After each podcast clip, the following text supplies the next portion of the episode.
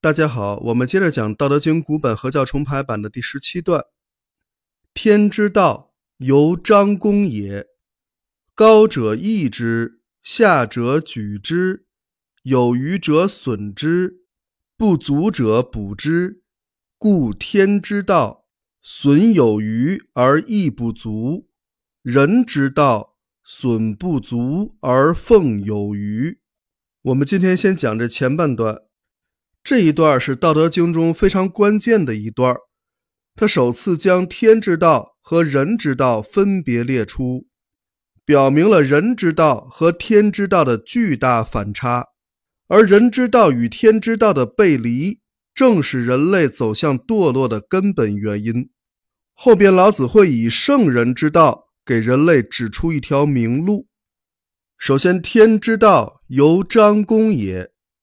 就是说，天之道犹如拉弓。老子把天之道比作拉弓，拉弓自然就要射箭，肯定不是空拉弓弦。那么，天之道和拉弓射箭有什么关系呢？那我们就看看射箭的时候需要怎么做。老子说：“高者抑之，下者举之，有余者损之，不足者补之。”这说的就是射箭的时候需要注意的事项。射箭当然要瞄准目标，箭头的方向高了就要下压，箭头的方向低了就要上抬。当然偏左和偏右也要做相应的调整。这是指的射箭的方向问题。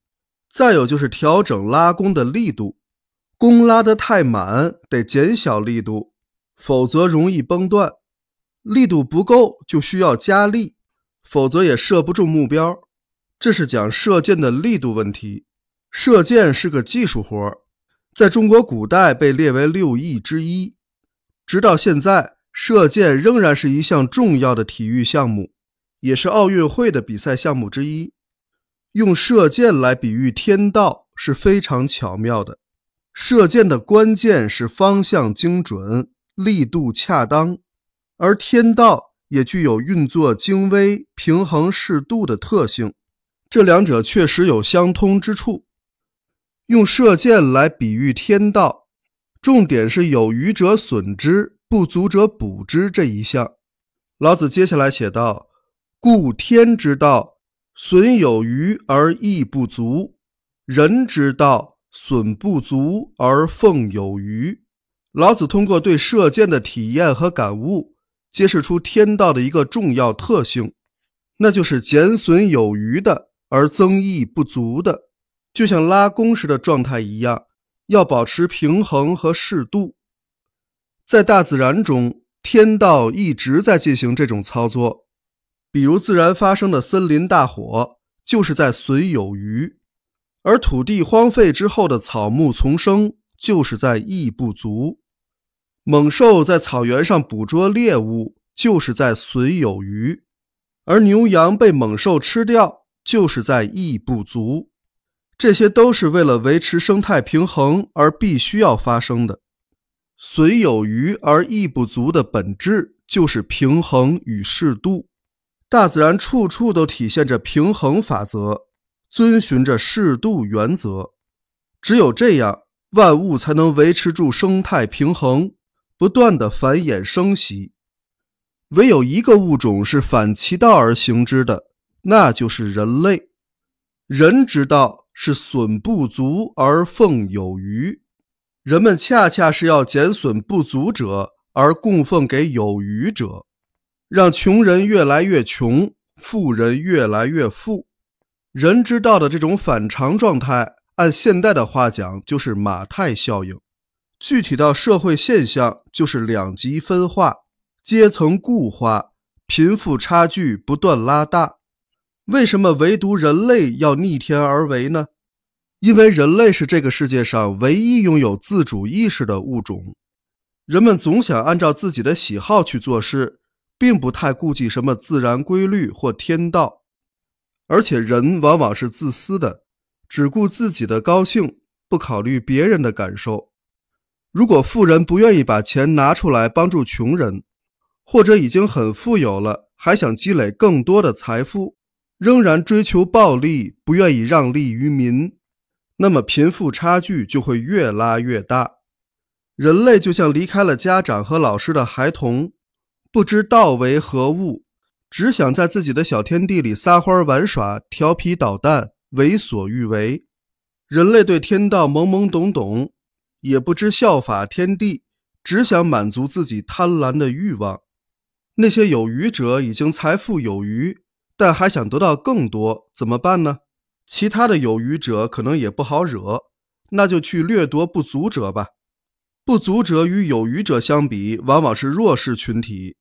于是，在有余者的压迫之下，不足者只能把本就少得可怜的财富拿出来，乖乖地供奉给他们，或者是有余者设计出各种洗劫财富的套路，反复榨取不足者。如此一来。有余者就变得越来越强大，而不足者则变得越来越弱小，从而陷入了贫富分化的恶性循环之中。这就是人类世界几千年来一直在上演的剧情，直到今天仍然如此。损不足而奉有余，正是它造成了巨大的贫富差距，而贫富悬殊正是诸多社会问题的主要根源之一。尤其是周期性发生的经济危机，追根溯源，正是贫富悬殊造成的。为什么会发生经济危机？因为穷人太穷，没钱消费，而富人太富，又不可能把钱都花出去，所以生产出来的产品就会过剩。产能过剩，就需要减产裁员，失业的人多了，会进一步降低消费，让产品更加滞销。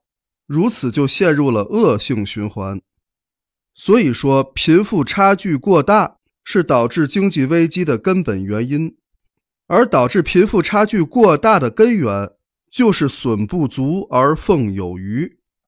所以后来有人想找出办法解决这个问题，于是发明了计划经济，想用计划生产、计划分配的方式来杜绝贫富差距和产能过剩的发生。这个初衷肯定是好的，但是忽视了另一个更为重要的问题，那就是刻意而为，完全的人为操纵仍然是行不通的。那么这种经济危机就无解了吗？也不完全是。要想解决这种社会矛盾，只能在改变人之道上下功夫。这种所谓的人之道，实际上是人之妄，是人类自以为是的虚妄。是人类贪婪的欲望，这个问题不改变，贫富差距的问题永远解决不了，只能在一次次的危机爆发之后，市场重新洗牌，才能让一切恢复平衡。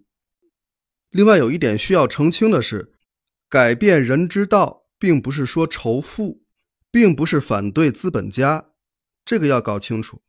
资本家和打工者只是不同的职业。本身并没有问题，问题在于如何让资本家或者富有者懂得损有余而益不足的天之道，而不是一直按照损不足而奉有余的人之道一条道跑到黑。这个一方面需要制度建设，一方面需要个人修养。只有在大家达成共识的情况下，多方面一起努力，才能改变社会现状。这也是老子提出的解决之道。我们在下一讲会具体来讲。好，今天就到这里，感谢大家的收听，我们下一讲再见。